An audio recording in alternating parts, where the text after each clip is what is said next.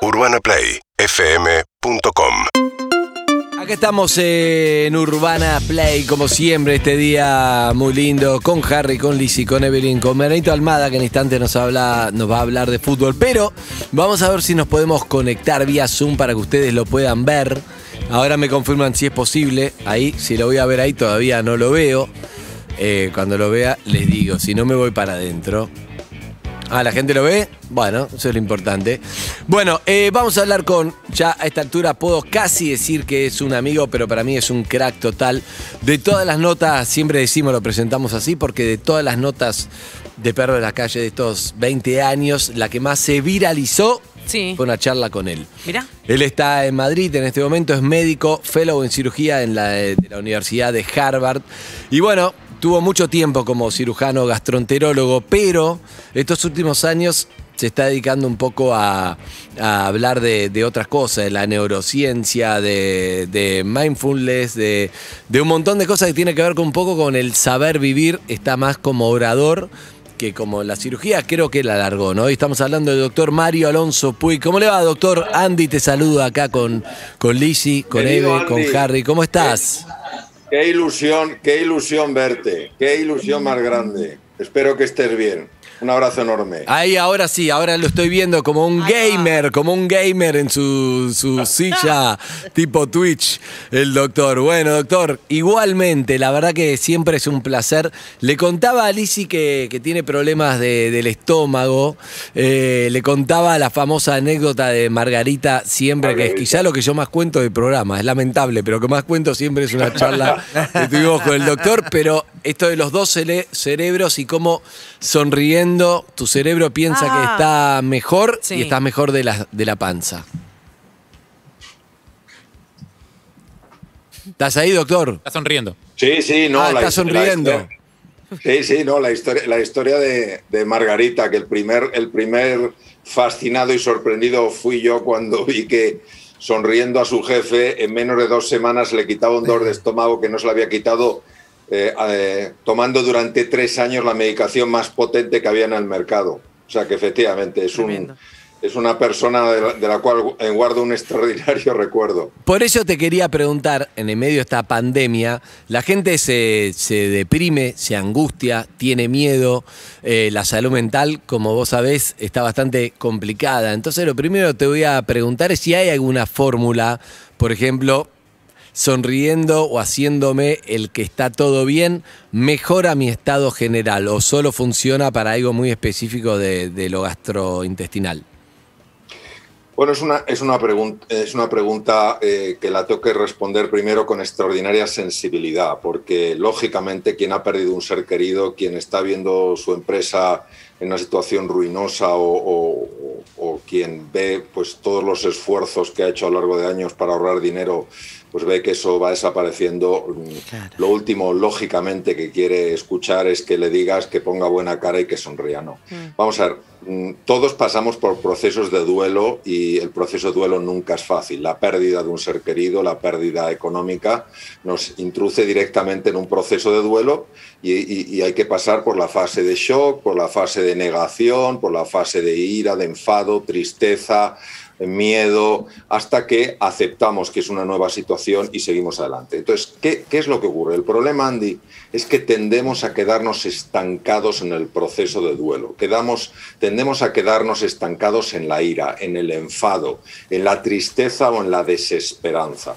Y todo esto tiene efectos muy negativos, no solo en la salud mental, como tú apuntabas perfectamente, sino en la salud física. Entonces, sí hay un camino clarísimo, que no es una fórmula mágica, es un camino clarísimo, muy investigado eh, en la ciencia, un camino clarísimo sencillamente para transcurrir por ese proceso de duelo de una forma diferente. Es- Esto es, para que se me entienda mejor, esto es como un barco, o sea, vamos por en medio de una tempestad. No podemos negar la tempestad, ni podemos decirle a una persona, oye, sonríe, que no hay tal tempestad. Claro que hay una tempestad, uno nota el golpe de las olas, nota la dureza del viento, nota la oscuridad, claro que sí. Lo que sí podemos es decirle, mira, si haces ciertas cosas, tú vas a navegar por esta tempestad de una forma diferente. No te vas a hundir, te vas a marear menos y vas a llegar a un puerto seguro. Entonces, sí existe un camino para esto. Lo que no hay que hacer es negar la realidad mm. de, la, eh, eh, de una prueba que es muy dura para, para todos Por supuesto que entendimos, pero que queremos saber cuál es ese camino. Muy bien. Pues entonces, el camino, el, camino eh, tiene varias fases. En primer lugar es asumir, aceptar que estamos ante una nueva realidad y no resistirse a esta nueva realidad. Es decir, es una nueva realidad. Todo lo que sea resistirse a lo que existe le da mayor solidez. El segundo lugar es entender que el ser humano, porque tiene un error a nivel de su mente, interpreta que la incertidumbre es siempre igual a problemas y a peligros. Y tenemos que darle una oportunidad a este nuevo mundo, a esta nueva realidad, para mostrarnos algo que verdaderamente pueden ser posibilidades de crecer y de mejorar. En tercer lugar, tenemos que llevar el foco no al problema. Tenemos una tendencia a quedarnos absolutamente pegados al problema. Tenemos que enfocarnos voluntariamente en lo positivo, en la solución. No quedarnos envueltos en un lenguaje de desesperanza, en un lenguaje de frustración, en un lenguaje de enfado, sino en un lenguaje de posibilidad, en un, en un lenguaje de ilusión. Sí se puede hacer en medio de la dificultad. A ver, para, para que ser claro por lo que entiendo, vos corregime Mario, pero un importante es primero no quedarse pegado en, la queja constante. Entonces, si, porque si vos estás todo el tiempo viendo que todo es una mierda, estás diciendo que es una mierda, y vas a tener razón, por supuesto que hay motivos de sobra, porque la gente se muere, porque nada es como antes, porque no puedes hacer nada de lo que hacías antes, o te estás fundiendo. Pero es lo que dice, si avanzás y ya lo asumís eso, eso lo das por hecho, que todo es una mierda eh, con respecto a la pandemia, por supuesto empezás a ver, bueno, ¿qué puedo hacer yo dentro de esta pandemia? Bueno, ¿cómo me puedo reinventar? ¿Qué es lo que puedo hacer? ¿Con quién puedo hablar? ¿Cómo voy a hacer para, ya no puedo abrazar a mis viejos, pero cómo puedo hacer para que ya los veo adelante? Te enfocás en lo que sí podés hacer y empezás a caminar, pero para eso hay que superar el hecho de, bueno, esta ya es tu realidad, fíjate ahora qué podés inventar. Porque si no, solo te la pasás quejándote de tu realidad, que no modifica nada en realidad, ni la pandemia ni nada, ¿no? Mario, ¿algo así es? Sí, y si me permites, voy a, voy a utilizar un modelo de cerebro para explicar una cosa muy sencilla y tremendamente útil. ¿Te parece bien? Me parece siempre bien todo lo que decís, doctor. Ya verás. Ah, lo va a mostrar, eh. véanlo por YouTube si pueden, que, lo está explicando. Está mostrando un, cerebro. Este es un modelo excepcionalmente bien hecho de cerebro humano, muy bien hecho. Entonces, la parte anterior es lo que se llama el cerebro ejecutivo. Para adaptarnos a una nueva realidad, el cerebro ejecutivo tiene que funcionar perfectamente. ¿Qué hace el cerebro ejecutivo, que está justo detrás de la frente y encima de los ojos? Se dedica a encontrar oportunidades en medio de la incertidumbre. Es el que nos permite analizar las cosas bien, es el que nos permite ser más creativos, ser personas más emprendedoras, establecer relaciones de comunicación, relaciones de cooperación, es el que nos permite negociar, es decir, es el que nos permite realmente adaptarnos a un nuevo entorno. ¿Qué ocurre? Que el cerebro ejecutivo depende directamente, directamente, no indirectamente, directamente de la situación del cerebro emocional. Una persona, por ejemplo, que, eh, que utiliza un lenguaje, como tú comentabas, Andy, todo lleno de palabras negativas, etcétera, etcétera, está creando una realidad emocional con la cual va a resonar el cerebro ejecutivo. Y entonces, si el cerebro ejecutivo lo único que recibe son mensajes de qué mal está esto, eh, esto es un desastre, ¿quién tiene la culpa? Yo no puedo hacer nada, el cerebro ejecutivo va a reaccionar como si fuera incapaz de encontrar una solución y no la va a ah. encontrar. Pero si una persona dice, claro que hay dificultades, claro que hay desafíos, yo puedo encontrar una solución, yo puedo encontrar un camino, juntos podemos encontrar un camino, el cerebro ejecutivo literalmente empieza a funcionar de una manera radicalmente distinta. O sea, lo que está diciendo el doctor Mario Alonso Puy, que es un crack que estudió en Harvard, que es médico, que cirujano, que sabe mucho de esto, está diciendo que no, no es una cuestión de fe si sos optimista o si sos eh, negativo. Está diciendo, si sos negativo, la parte de tu cerebro ejecutivo no va a encontrar ninguna solución, se va a hundir en esa negatividad. Y si vos decís, bueno, dale, ¿qué podemos hacer?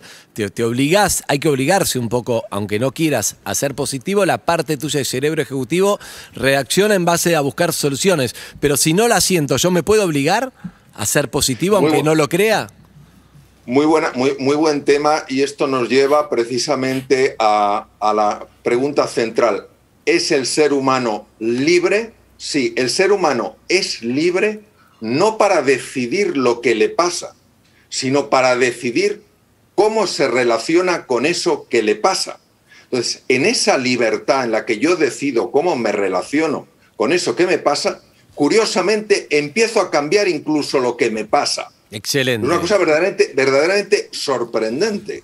O sea, aunque yo no crea que, aunque yo no me sienta un tipo positivo, optimista, si yo me obligo a hacerlo, bueno, dale, vos podés, aunque no lo crea, yo sé que lo puedo encontrar esa solución, todo, voy a empezar a, terminar siéndolo, a cambiar mi realidad.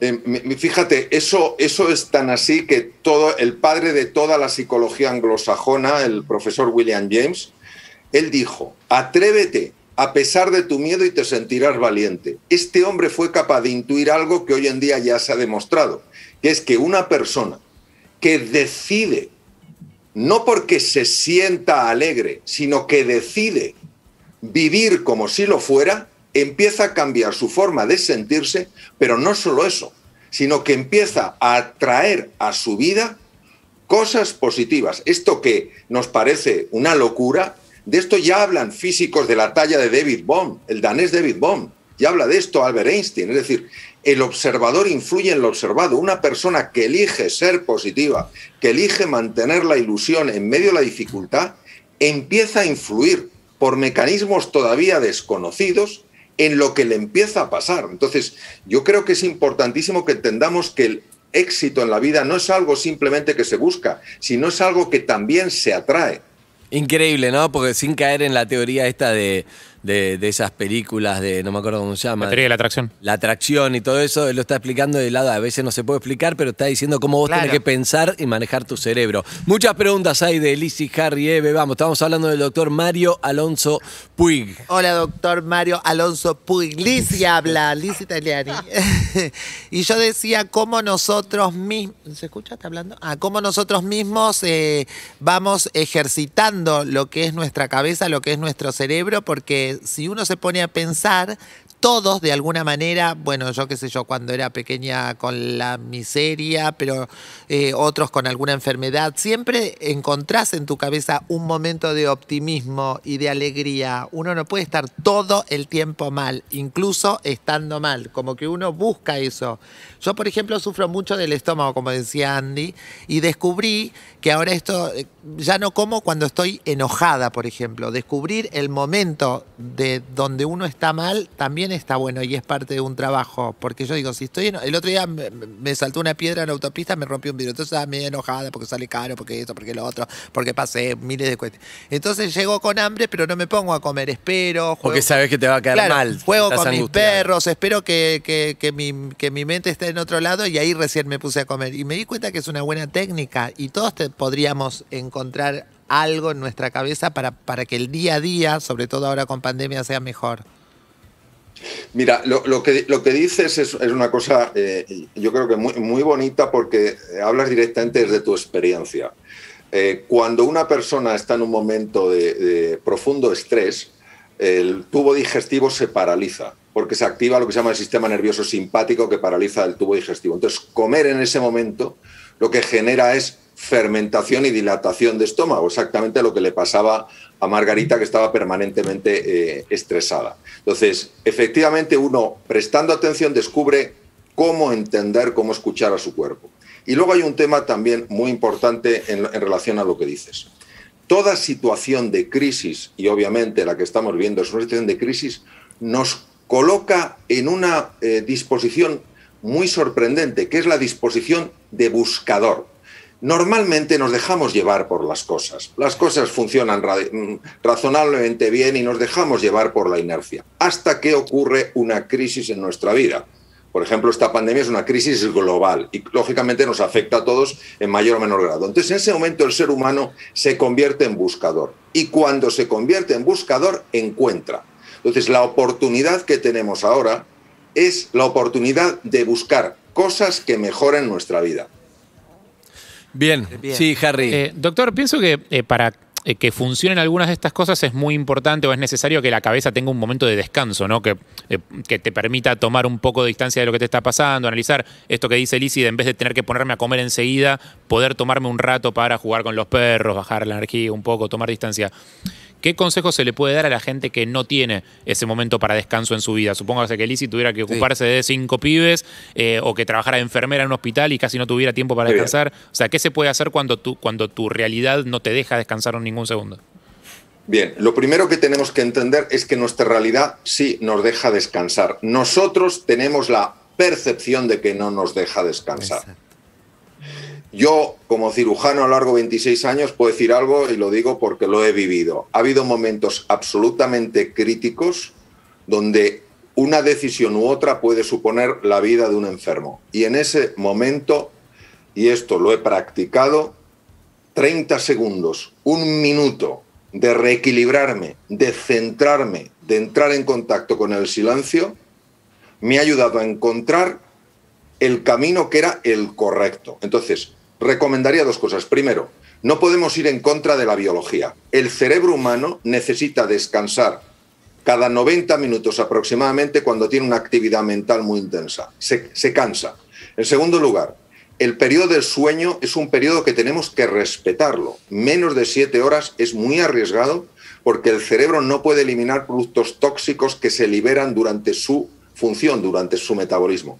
En tercer lugar, cinco minutos por la mañana cuando uno se despierte, sencillamente cinco minutos, entrando en silencio, es decir, dejando que esta jaula de grillos que tenemos todos en la cabeza se apacigüe, conectando con la respiración, cinco minutos, simplemente ese tiempo hará que vivamos las cosas de una manera diferente. Tengamos en cuenta que todo tiene que ver a nivel práctico con el funcionamiento del cerebro ejecutivo.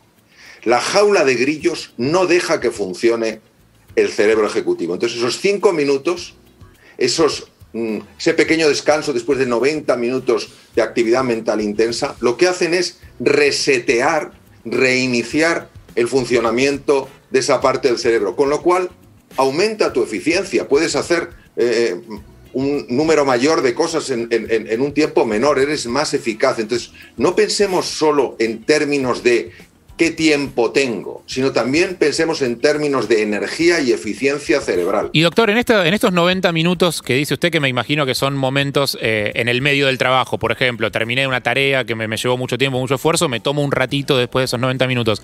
El tiempo que pasamos dispersándonos, por ejemplo, mirando el celular, entro ahí, me un poco, dejo el cerebro en un frasco y, miro, consumo información que en realidad pasa y entra por allá. ¿Eso cuenta como descanso o no es descanso? No, es una magnífica pregunta porque se ha descubierto precisamente el circuito de la distracción. Es un circuito, se descubrió en Estados Unidos, es un serendipity, es decir, es un hallazgo, hallazgo, por casualidad. Jamás se imaginaron los investigadores que esta red iba a tener tanta importancia. Se llama la red neuronal por defecto.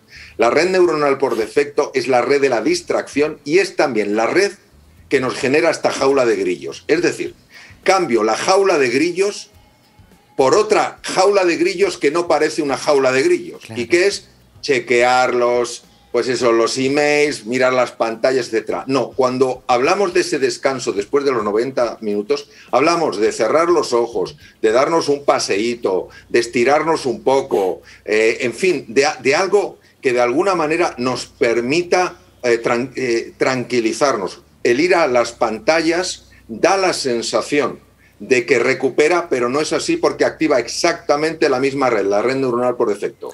Bien, estamos hablando del doctor Mario Alonso Puig, eh, que ha compartido eh, escenario, charla hasta en su trabajo de orador con Richard Branson, que que inventó eh, Virgin, por ejemplo, la, aerolínea, con Steve Bosniak, que empezó Apple con Steve Jobs, nada más y nada menos, con Michael Phelps, que es el ganador más importante del mundo de medallas olímpicas, Oliver Stone. Es un crack, realmente es un placer tenerlo, charlar, ver, aprender, compartirlo con, con los oyentes siempre, Mario. Y también hay muchos mensajes que están dejando oyentes que siempre me gusta que, los escuches, si te parece, y, compartirlos con vos y, después seguimos. A ver, eh, Zuka, ponelo, dale. Hola chicos, ¿cómo andan? Quería hacer una pregunta al doctor. Nosotros perdimos un hijo eh, con siete meses y yo me puse como en el papel de, que todo, todo va a estar bien, de ponerle la onda positiva, porque no, no quería que, que mi novia se, se- se caiga aún más.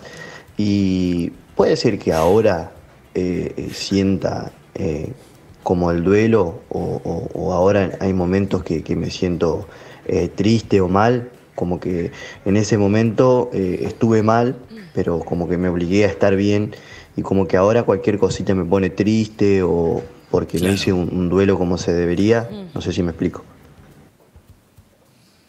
Ahí, Doc, lo escuchaste, ¿no?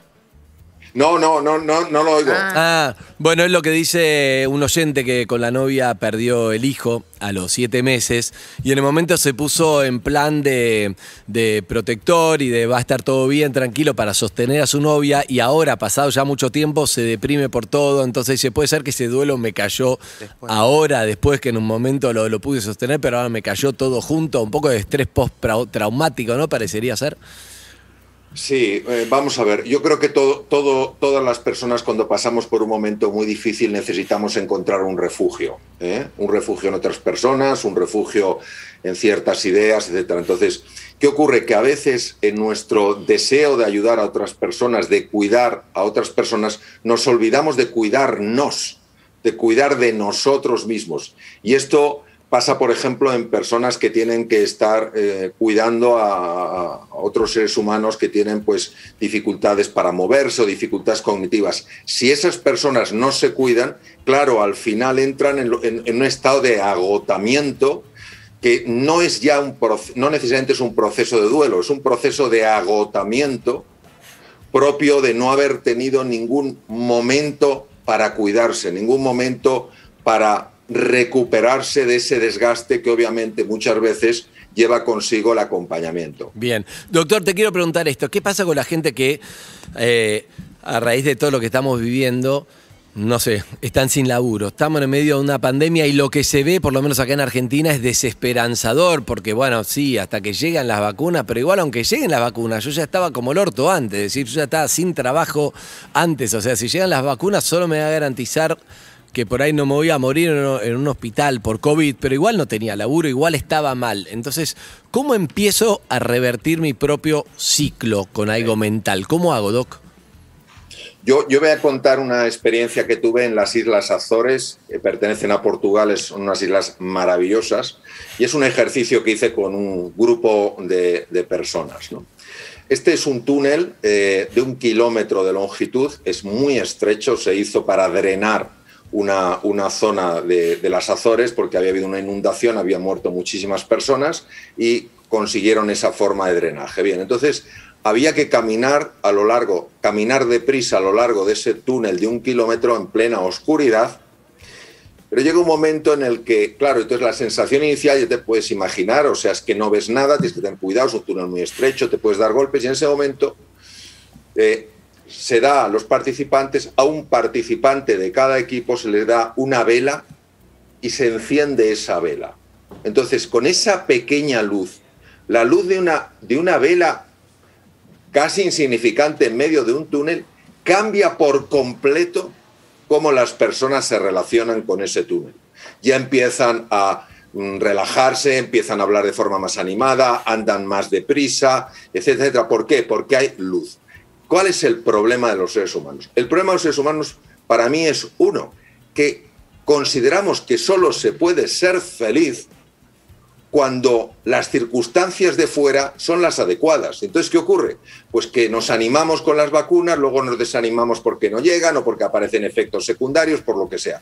Y tenemos que la posibilidad de entender que cada uno de nosotros podemos ser esa pequeña luz y al ser esa pequeña luz vamos a llevar serenidad, tranquilidad, ánimo a muchas personas. Entonces tenemos a la fuerza que dejar de jugar el papel de una víctima que depende exclusivamente de las circunstancias, de si hay vacuna o no, si tengo una situación económica aceptable o no, para tener al menos un poquito de serenidad. ¿Y cómo hago para eso? Porque siento lo que me decís, yo soy, por ejemplo, estoy pensando en algún oyente que le puede pasar, sí. soy el que no tiene fósforo, que todo bien con lo que dice, pero no tengo un fósforo ni un encendedor para prender esa puta vela, claro. para que me dé un poco de luz en el túnel. Entonces digo, para que no sean solo palabras, ¿cómo hago algo concreto, pragmático para sí. decir qué, qué, qué cambio necesito internamente para empezar a prender esa vela? Una vez me hicieron una pregunta parecida y contesté con otra pregunta, porque creo que esa pregunta tiene la solución. Por lo menos he visto que funciona. La pregunta que yo me haría es, ¿cuál es el paso más pequeño que me atrevo a dar? O sea, eh, aquí el problema es que es la mente la que, está, la que nos está eh, manipulando sin darnos cuenta. Entonces, ¿cómo nos manipula? Haciéndonos sentirnos incapaces, haciéndonos sentirnos como una víctima, que no, que, no podemos eh, mantenernos alegres en medio de la dificultad. Entonces, la mejor manera de darle la vuelta a esto no es en el pensamiento, es en la acción. Si yo soy capaz de dar un pequeño paso, por pequeño que sea, que traiga un poco de serenidad, un poco de ilusión, un poco de alegría, entonces ese pequeño paso, aparentemente pequeño, está diciéndole a la mente, oye, yo puedo, porque si no pudiera, no daría ni un solo paso. Entonces yo la pregunta que le invitaría a hacerse a todas las personas que sienten que no tienen ninguna luz que mostrar al mundo es la siguiente. ¿Qué pequeño paso puedo dar para mostrar o sentir alegría, ilusión y confianza. Y si se hacen esa pregunta, ya están enfocando la atención, ya se han convertido en buscadores y se van a dar cuenta. Ahí empieza todo a, resolverse mágicamente, empieza como a tener otras respuestas de la cabeza. Claro, porque empiezas a ver cosas, eh, eh, empiezas a ver cosas, empiezas a ver pues, que hay gente que te quiere, que sigues teniendo algún amigo, que sigues teniendo algo de comer. Entonces empiezas a ver cosas y tomas perspectiva. El problema es que la mente anula nuestra perspectiva, nos hunde en un sótano y nos hace creer que nuestra casa es solo el sótano y nuestra mm. casa también tiene una azotea. Entonces se trata de ir poco a poco subiendo en el ascensor hasta que lleguemos a la azotea y estando en la misma casa veremos algo radicalmente diferente. Bien, qué fácil parece, qué difícil es, qué compleja es la mente, pero qué bueno que hay mucho más herramientas a través de la neurociencia, empezar a entender cómo hacerlo para, para destrabar cada una de, estas cosas. El doctor Mario Alonso Puig, ¿vos tenías pregunta, Lizzy? Si no, eh, Eva y Harry, ¿eh? lo que mm. quieran. Sí, sí, yo lo quería eh, a, través de una experiencia, porque a veces uno tiene, cuando uno está sumergido en algún tipo de, de problema o en un drama, parece que le da vergüenza tener como segundos de distracción o de, o de, bienestar. Y entonces tengo, Te da culpa, Te da culpa. Siempre tenés un familiar enfermo y todo el tiempo tenés que tener la cara mal, como que estás sufriendo. Esa victimización de la que hablaba recién. Yo transicioné en mi género sexual y también en la vida. Yo en un momento tenía mi mamá con cáncer. Es una chica trans, para, que, para contarle, doctor. por eso, que transicioné en el género, pero además en la vida me pasó en un momento lo mismo. Tenía mi mamá con cáncer agonizando en sus últimos días. A la vez yo fui peluquera antes de ser trabajar en los medios de comunicación, por ejemplo ahora con Andy o en la tele o en el teatro. Eh, era peluquera durante el día y a la noche era actriz en, en, un, en un bar.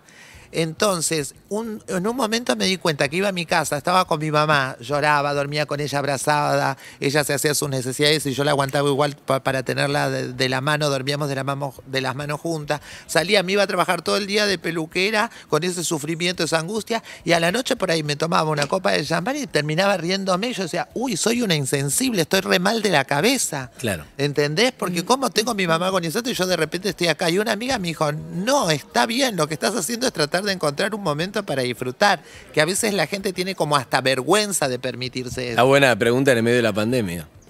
Sí, yo, yo, creo que, yo creo que tu comentario es un comentario de una importancia excepcional por dos razones, al menos desde mi punto de vista. Primero, la alegría está castigada en nuestra sociedad. Está castigada.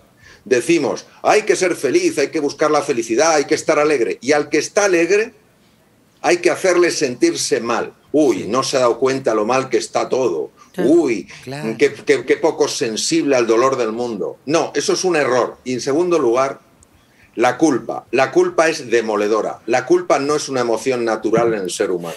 La culpa hace muchísimo daño porque te hace sentirte como un gusano. Y no hay ningún ser humano que sea un gusano. Entonces, lo que dices es, es es así, lamentablemente lo tenemos metido hasta nivel celular y cuando nos sentimos alegres decimos, no me puedo sentir alegre, me tengo que sentir fatal. Y cuando nos cuidamos un poco empiezo a sentirme culpable, uy, debería estar mm, sacrificándome totalmente por demás. Esto es un error, esto es un gravísimo error. La alegría es lo que disipa la oscuridad.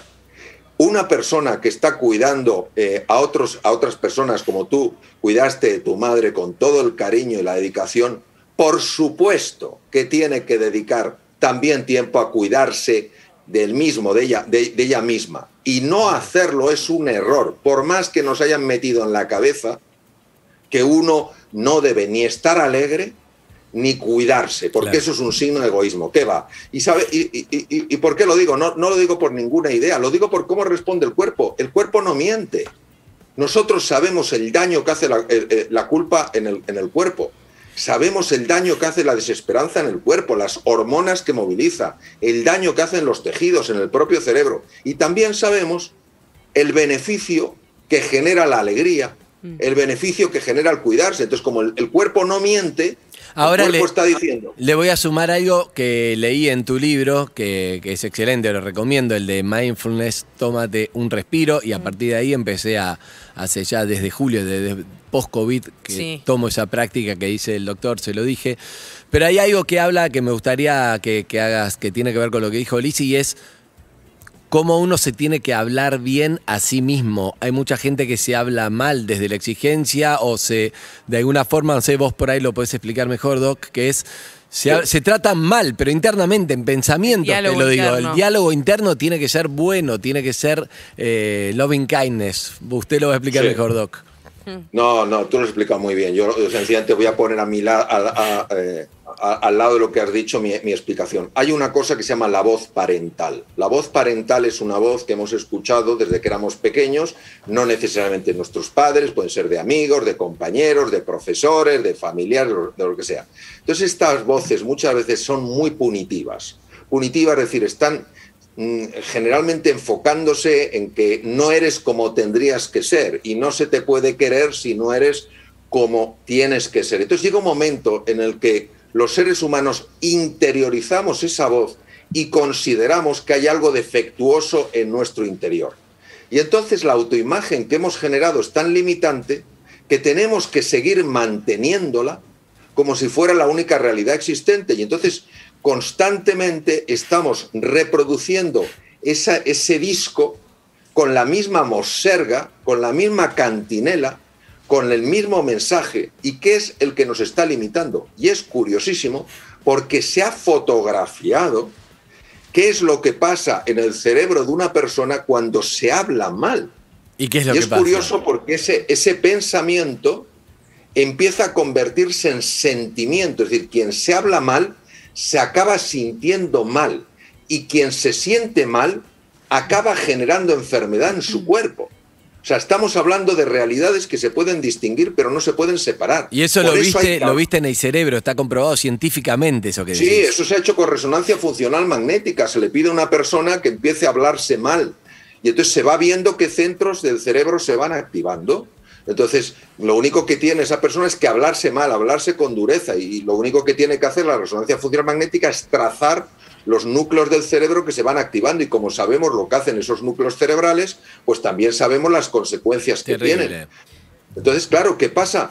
Pues que es importantísimo. Tú, eh, la, la- la frase es la que has dicho tú. Loving kindness, ¿qué es loving kindness? Es hablarse siempre. Mira lo que digo. Siempre es siempre, siempre, siempre. Con amabilidad, con respeto, con ternura y con cariño. Por ejemplo, como Doc, ¿lo podemos mostrar con un ejemplo? Sí, por ejemplo, mira, vamos a suponer que yo intento algo nuevo, Andy, y cometo un error. Yo puedo decir, qué imbécil soy, siempre cometiendo el mismo error. Hay que ser un patán. No sirvo para nada, nunca cambiaré. Ya está, yo ya estoy cambiando hasta mi propia biología. Total. Bien, o yo puedo decir, vamos a ver, Mario, tú has probado algo nuevo.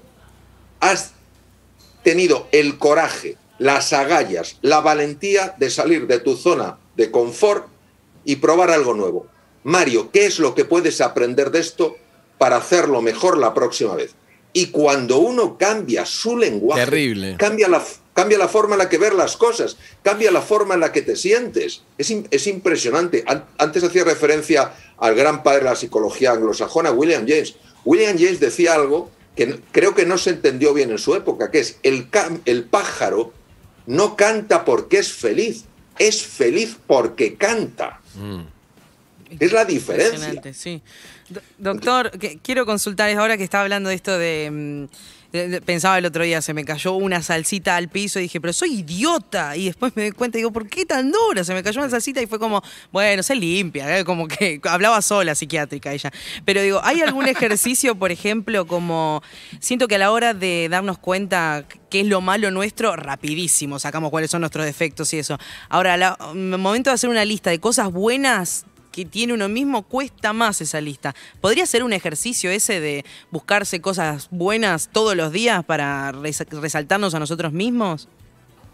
Tú, tú has, has comentado probablemente dos de las mejores estrategias que hay para eso. En primer lugar, cómo interpretamos las cosas. La interpretación en el ser humano se convierte en su realidad. Cuando se te cayó la salsa, tú reinterpretaste la situación y, y cambió. Y en segundo lugar, efectivamente, si una persona hace un esfuerzo de la atención por agradecerse y agradecer a la vida las cosas buenas que tiene y que le ofrece la vida, esto se ha estudiado mucho, por ejemplo, en la clínica Mayo en Rochester, Minnesota, es que biológicamente estás mejor. O sea, si biológicamente en lo que se puede testar con aparataje estás mejor, ¿cómo mentalmente no vas a estar mejor? Por supuesto que sí, pero hay que hacer ese esfuerzo porque la tendencia natural del ser humano es enfocarse en lo que le falta, en lo que no ha logrado, en lugar de todas las cosas que tiene y todo lo que ha avanzado en la vida. Claro que es una magnífica estrategia. Tengo, tengo pregunta de oyentes, una de Marento Almada, y después lo, lo tenemos que dejar ir. Igual le voy a tirar una pregunta, por ejemplo, pregunta bomba. Bomba. Porque el otro día me, me comí en YouTube el sentido de la vida. ¿Qué sentido tiene la vida por el doctor Mario Alonso Puig? Yo voy, lo veo y es, es increíble, tiene como una voz para todo. Realmente es mi, mi nueva religión, es eh, Mario Alonso Puig. Pero No, te voy a preguntar, Doc, Doc, te voy a preguntar. eh, Podría preguntarte esa, la voy a dejar para el final. Voy a decir, voy a dejar un oyente que dejó un mensaje ahí 6861-1043 primero, después Marianito y después te pregunto, dale. Ah, pero no Buenos días, doctor, chicos. ¿no? Hola, Lisi. No, no lo digo, no. Una pregunta, doctor. Quiero saber Ahora te lo algo. ¿Yo me tengo que mentir a mí mismo para poder lograr lo, lo- lo que yo quiero? O sea, yo tengo que mentirme que soy feliz, mentirme que tengo la vida que yo quiera para poder, a través de esa mentira, lograr serlo y atraer to- Ah. todo eso. Porque no, no, no me quedó claro. Les mando un abrazo muy grande. Ahí está, no, bueno, no, llegó. Él quiere, eh, ¿lo, Sí. lo escuchaste? No.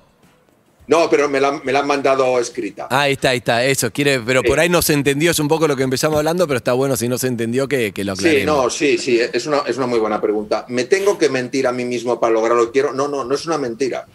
No es una mentira. De hecho, eh, el ser humano no se da cuenta de que ya vive en una mentira cuando se cree que es quien en realidad no es, porque si supiéramos quiénes somos en realidad, estaríamos mucho mejor en la vida. No, no hay que mentirse, hay que cambiar la interpretación de algo. Yo puedo dejar caer una cosa y pensar, interpretar que es un- una expresión de mi torpeza. Y también puedo interpretar sencillamente que las cosas se caen y puedo ser más cuidadoso. Entonces, si- quien no es dueño de sus interpretaciones, no es dueño de su vida. Yo puedo interpretar porque alguien me trata mal que soy un idiota porque, porque no me consideran. O puedo interpretar que esa persona me trata mal porque no me conoce. Si me conociera mejor, me trataría de otra manera. Entonces, la interpretación no es una mentira. La interpretación es a qué quieres tú darle peso. Es el ejercicio de tu libertad. ¿Quiero darle peso a que no valgo o quiero darle peso a que tengo que aprender algo que de momento no conozco? ¿Es a qué le quiero dar peso? Eso no es un engaño. Eso es un cambio en tu interpretación. Eh, Almada, dale, última pregunta. Lo saludo a distancia, doctor, y le quería preguntar si la edad de, la gente puede influir o no para salir más rápido de una situación negativa, porque con esto de la pandemia que, vivimos desde el año pasado, uno habla con gente mayor de 65, 70 y al margen de la vacuna es negativa y no vamos a salir y no vamos a volver a la normalidad, y en cambio uno habla con gente más joven y a pesar de que la estamos pasando mal, enseguida dice, no, pero vamos a salir, es cuestión de tiempo, ahora vienen las vacunas y esto va a cambiar. ¿Tiene algo que ver el tema de la edad en la gente? Porque noto Sí. muy negativa a la gente grande y no tanto la más joven. Sí, eh, vamos, vamos a ponerlo en contexto. Una de las cosas que ha llamado la atención en, en distintos lugares es lo razonablemente bien que los niños han llevado esta situación. Y esto ha sorprendido mucho. Y de hecho, en una ocasión me preguntaron, y yo doy sencillamente mi punto de vista, que no es más que eso, la vista desde un punto. Los niños establecen una relación radicalmente distinta con la incertidumbre. Nosotros de adultos no queremos saber nada de la incertidumbre, lo queremos controlar todo, lo queremos dominar todo. No somos exploradores, somos jueces. Un niño es un explorador. ¿Y qué hace en la incertidumbre? Explorar. ¿Qué hace el ser humano cuando es más adulto? Juzgar. Juzgo y no me gusta. Entonces, en primer lugar, creo que esta es la primera diferencia. En segundo lugar, hay que entender que las personas con una, a mí más que con más edad, con más juventud acumulada, hay que entender que tengan más miedo porque realmente el virus se ha cebado fundamentalmente en personas de determinada edad. Entonces, es lógico entender que tengan una mayor inquietud. De todas maneras, hay un punto que es independiente de la edad. Y esto lo hemos visto mm, en múltiples situaciones históricas. Es cómo una persona decide relacionarse con lo que le ha tocado vivir. Mm. Y aquí tenemos personas muy jóvenes y muy maduras que se relacionan de una manera radicalmente distinta que otras personas que tienen mucha más edad pero no han desarrollado esa ¿Hablas de la capacidad de adaptación? Claro, claro, es decir, de la capacidad de, la capacidad de adaptación. Es decir, yo he, he tenido que operar en mis 26 años de cirujano a personas de más de 90 años de cirugías muy, muy importantes y estaban con una apertura, con una ilusión de ponerse bien, a pesar de la envergadura de la, de la cirugía, y he operado a personas más jóvenes eh, que cirugías pues mucho menos importantes desde el punto de vista de complejidad técnica les generaba mucho más miedo. Entonces Mm. es al final un factor también individual. ¿Cómo decido yo relacionarme con esto? ¿Y cómo, cómo se hace? Porque acá viene la pregunta que es, vos fuiste cirujano por varios hospitales de Estados Unidos, de España, muchos pacientes terminales, supongo, o por lo menos con, con cáncer en el estómago, por lo que tengo entendido, o sea, cosas entre la vida y la muerte que vos has vivido bien. Pero acá en esta pandemia lo que pasa es que pone a cada uno de nosotros frente a una posible muerte que no teníamos en nuestra cabeza y que no estábamos mentalizados. Entonces no lo sabemos cómo manejar, porque la persona que tiene un diagnóstico tiene un tiempo, le guste o no, para prepararse, para mentalizarse y a vos te pueden operar, puedes salir bien o mal. Esto es, en cualquier momento te enteras de un amigo, un familiar o vos mismo te puedes contagiar y no sabes qué te va a pasar. ¿Cómo manejamos esa incertidumbre y el miedo a la muerte? Bueno, si, no, si nos ponemos eh, a reflexionar sobre esta importante pregunta, nos daremos cuenta que los seres humanos nos hemos considerado tan absolutamente eh, superiores a todo que, mm, que, bueno, que hemos dado por hecho que con nuestro desarrollo científico y tecnológico no, había- no habría ningún problema que no, que no pudiéramos resolver. Y de repente viene un virus diminuto, diminuto, un RNA virus, y paraliza el mundo. ¿Qué pasa?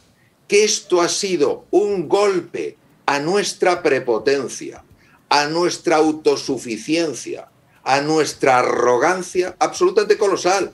Un golpe que ha afectado independientemente del cargo que tenga una persona, de la mayor o menor cantidad de dinero que tenga, Mm. del país en el que viva, de la edad que tenga. Es verdad que ha afectado más a gente más mayor, pero también ha habido gente eh, joven que ha estado muy enferma. Es decir, y esto al ser humano le ha puesto enfrente de una vulnerabilidad que no le gusta aceptar. Por eso la humildad para mí es una virtud tan preciosa, tan bella, porque nos, porque nos hace darnos cuenta de hasta qué punto nos necesitamos unos a otros. Que no hay nadie que pueda ir solo por la vida. Cuando Bien. dicen esto lo he logrado solito yo, que no, hombre, que no. Que te han, que te han ayudado un montón de personas. Bien. Entonces, por, por eso, por eso es tan importante que nos queramos muchísimo unos a otros, porque juntos salimos reforzados. Cada uno a su bola, cada uno por su cuenta, no salimos ninguno. Para vos, Lisi. Eh, doctor, que lo importante en esta vida es Amar. Los quiero. amar, me gustó, amar. Y lo último, Amar. tres consejos para ser más feliz y para armar más, para amar más. Tres consejos, ¿qué decís? Primero, primera propuesta. Que no te sea indiferente el dolor de los demás. Me encanta. Empatía. Por supuesto, que no te sea indiferente el dolor de los demás. Segundo, que no te sea indiferente tu dolor. Tercero, que no te sea indiferente el dolor del mundo. Doctor, como siempre, un placer enorme eh, hablar con vos. Nos quedaríamos horas hablando, pero eh, sabemos de tu tiempo también. Pero si me prometés, me quedo más tranquilo que hablamos más adelante otra vez más. ¿Puede Ay, ser? sí. Porque a Madrid no te vamos a ir a visitar porque Ah. no está la cosa. Queri- que- querido Andy, no solo sabes el cariño que te tengo a ti y a tu equipo, la ilusión que me hace estar en vuestro programa, lo mu- la- solo he estado una vez en la Argentina, en Buenos Aires, es un recuerdo inolvidable, lleno de cariño. Para mí será un honor estar en vuestro programa las veces que queráis. Un abrazo enorme, arroba Mario Alonso Puig. Pasó por acá, como siempre. Un abrazo, doctor. Hasta luego, hasta la próxima.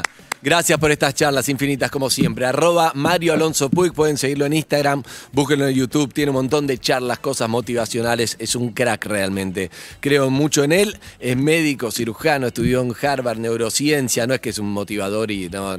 ba- basa todo en, en sus estudios y realmente lo, lo admiro. Bueno, espero que le haya servido. ¿Les gustó conocer Me al doctor? encantó.